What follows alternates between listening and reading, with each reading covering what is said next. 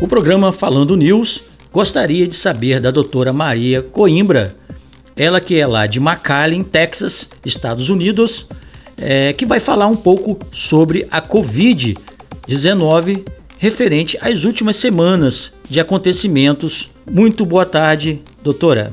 Olá, queridos ouvintes da Rádio Oasis FM em Italva, programa Falando News, do apresentador Rogério Nogueira. Eu sou a doutora Maria Coimbra, aqui do Texas. É um prazer estar de novo com vocês para dar um, um, um update né, do que está passando aqui no Texas em relação ao Covid, em relação a outras coisas que passaram aqui no nosso estado do Texas, nos Estados Unidos. Nas últimas semanas aqui no Texas, em relação ao Covid-19.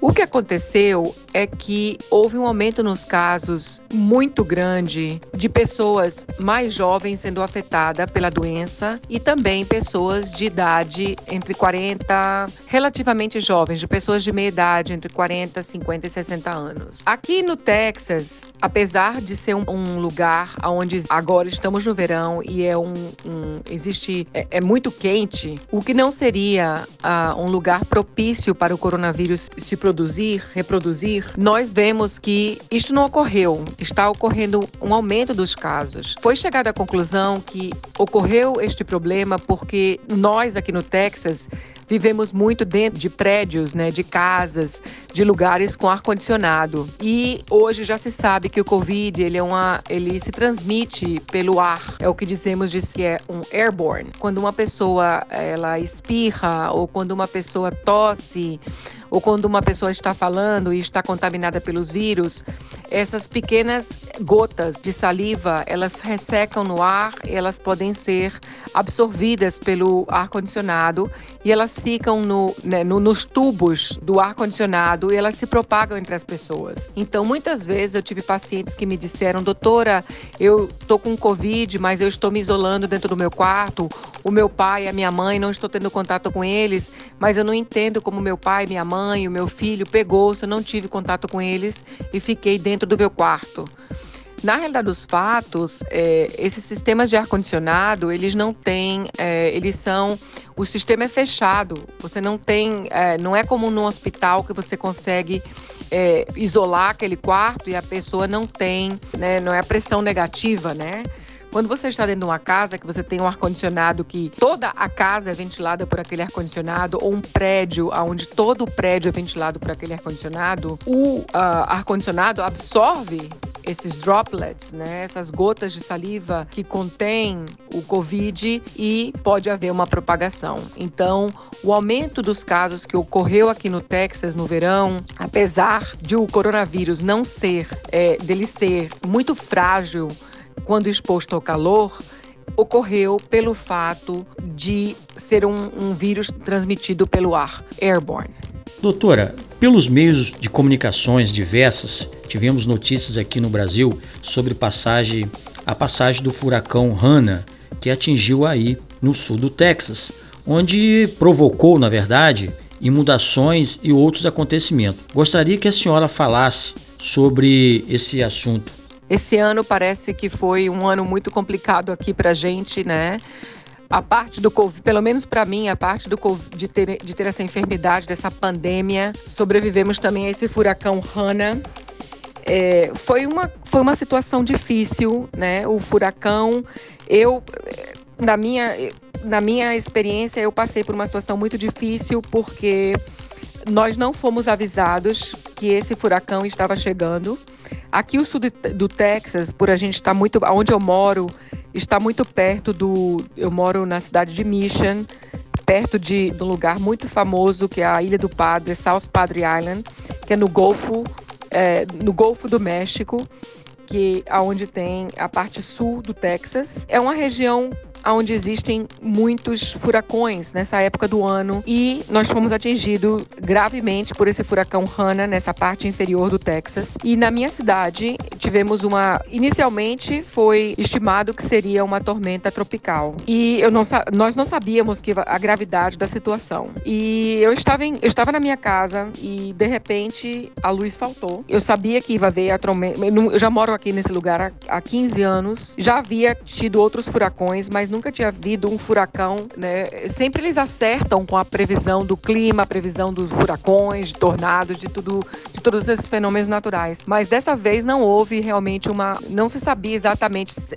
esperava uma tormenta tropical, que é diferente de um furacão. Eu estava na minha casa e de repente não tinha luz, acabou a luz. Nós ficamos por algumas horas sem luz e com uma chuva muito forte, uma ventania muito forte. Na minha casa eu perdi, entrou muita água na minha casa, a minha casa foi completamente destruída. Eu tive que ficar na parte de cima, eu vivo numa casa de dois andares, e eu tive que ficar na parte de cima da casa vivendo até é, chegar o disaster relief.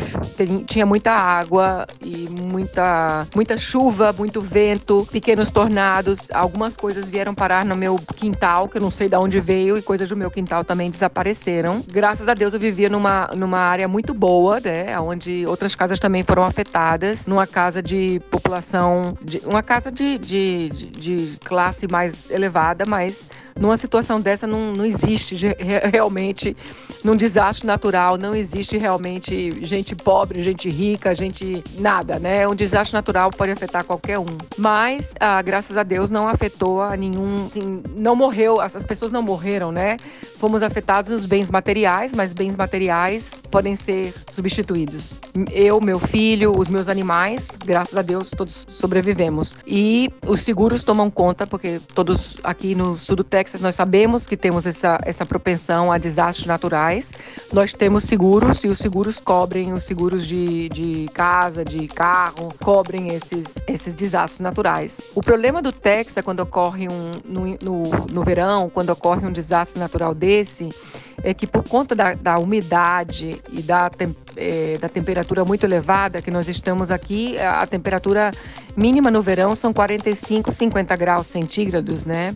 Imediatamente existe uma proliferação de fungos dentro de casa por conta da água suja e que entra dentro de casa e, e o calor nós ficamos sem, sem eletricidade por 48 horas, o que foi suficiente para a casa se encher de fungos e podem surgir problemas respiratórios, mas graças a Deus a gente conseguiu sair da casa e o time de, do Disaster Relief, né, o, as pessoas que venham para ajudar, nos tiraram e conseguimos sair. Eu fui muito, é, sou muito agradecida a Deus porque a minha clínica não foi afetada e nós já conseguimos mudar de casa e já estamos, né, esperando para diante, né? Temos muita fé em Deus e sabemos que isso são coisas materiais e que tudo vai se recuperar e são coisas materiais. Não é o meu primeiro furacão, foi o primeiro que me afetou diretamente, mas é, eu tenho certeza que não vai ser o meu último porque eu não tenho nenhuma intenção de me mudar do sul do Texas, então é, nós temos que sobreviver e entender que em algumas regiões vai passar isso. Mas foi uma situação difícil porque foi um furacão categoria 1. Imagina como não aconteceu há dois anos atrás em Porto Rico um furacão com categoria 5, né? E aqui teve muita perda, muita perda, muita, muita, muita gente perdeu suas casas, muita enchente, muita, muita desgraça, né? Mas graças a Deus que não teve muitas vidas que se perderam, né? Perto de nós, no México México, houveram é, situações mais desagradáveis, porque eu sei que aqui a gente mora na fronteira com o México e eu sei que na fronteira com o México muitos hospitais ficaram alagados, pessoas com a doença, é, com Covid-19, é, não tinham eletricidade nos, nos ventiladores e realmente foi uma coisa triste. Aqui no sul do Texas, graças a Deus, todos os hospitais são preparados com geradores e os hospitais não foram afetados. É com muito pesar e tristeza né, que nós levantamos esse número aqui, que o Brasil já se passa de mais de 106 mil mortes decorrentes da Covid-19. Como médica, qual é o sentimento diante desse fato, doutora? Ah, o número de mortes no Brasil de Covid-19. Eu gostaria de relatar que não somente o Brasil, como os Estados Unidos, nós temos. Os Estados Unidos está em primeiro lugar, com ah, mais de 5 milhões de pessoas afetadas pelo Covid, e o Brasil em segundo lugar, com mais de 3 milhões de pessoas afetadas por essa enfermedade, por essa doença eh, tão trágica, né? Nos Estados Unidos tivemos mais de 172 mil mortes e no Brasil agora mais de 106 mil mortes por essa doença.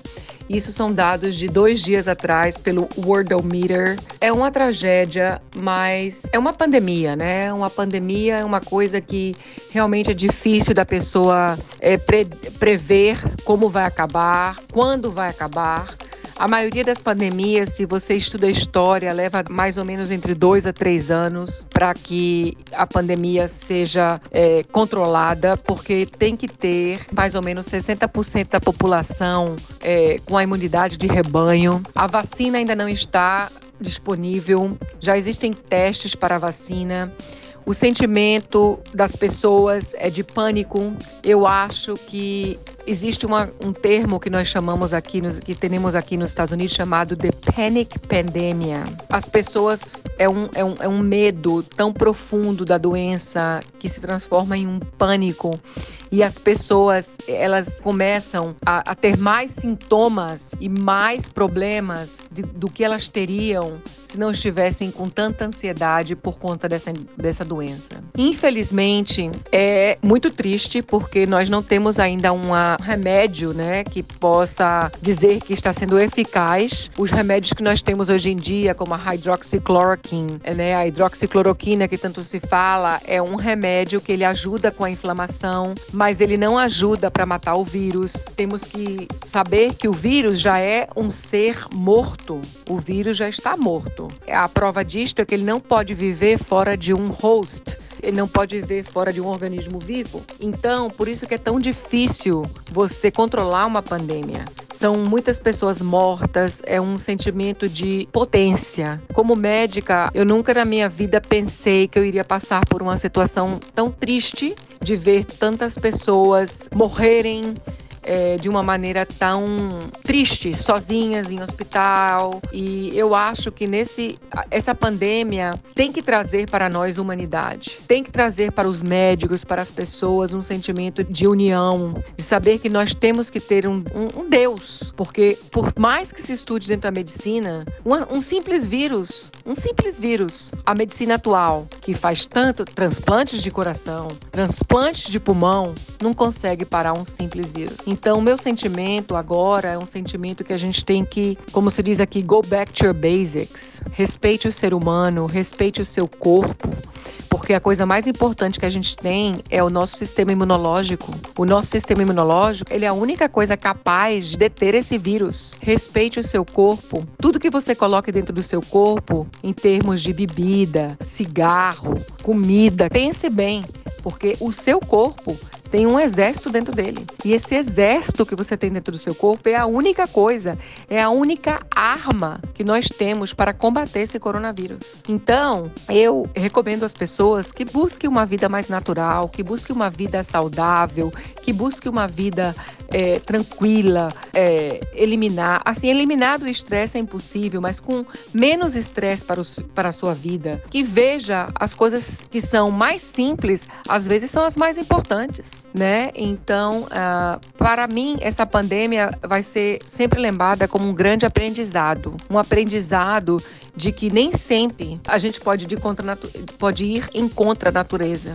A natureza, por anos e anos e anos, a única maneira que a gente teve de dar, de controlar a população, o aumento de populações de animais, em, até no próprio ser humano, né? É com um vírus deste, né? E é o que está acontecendo agora. Então, eu peço às pessoas que escutem essa, essa entrevista que pensem em cuidar de si mesmos, que pensem que o seu corpo é um templo, que Deus criou seu corpo perfeitamente bem, que o seu sistema imunológico ele é a única coisa que você tem para é, combater esse vírus. Os, os remédios que existem atualmente, a única coisa que eles fazem é tratar de melhorar um pouco a inflamação causada pelo, pela luta entre o vírus e o sistema imunológico da gente. Não existe ainda um, um tratamento que mate a este vírus.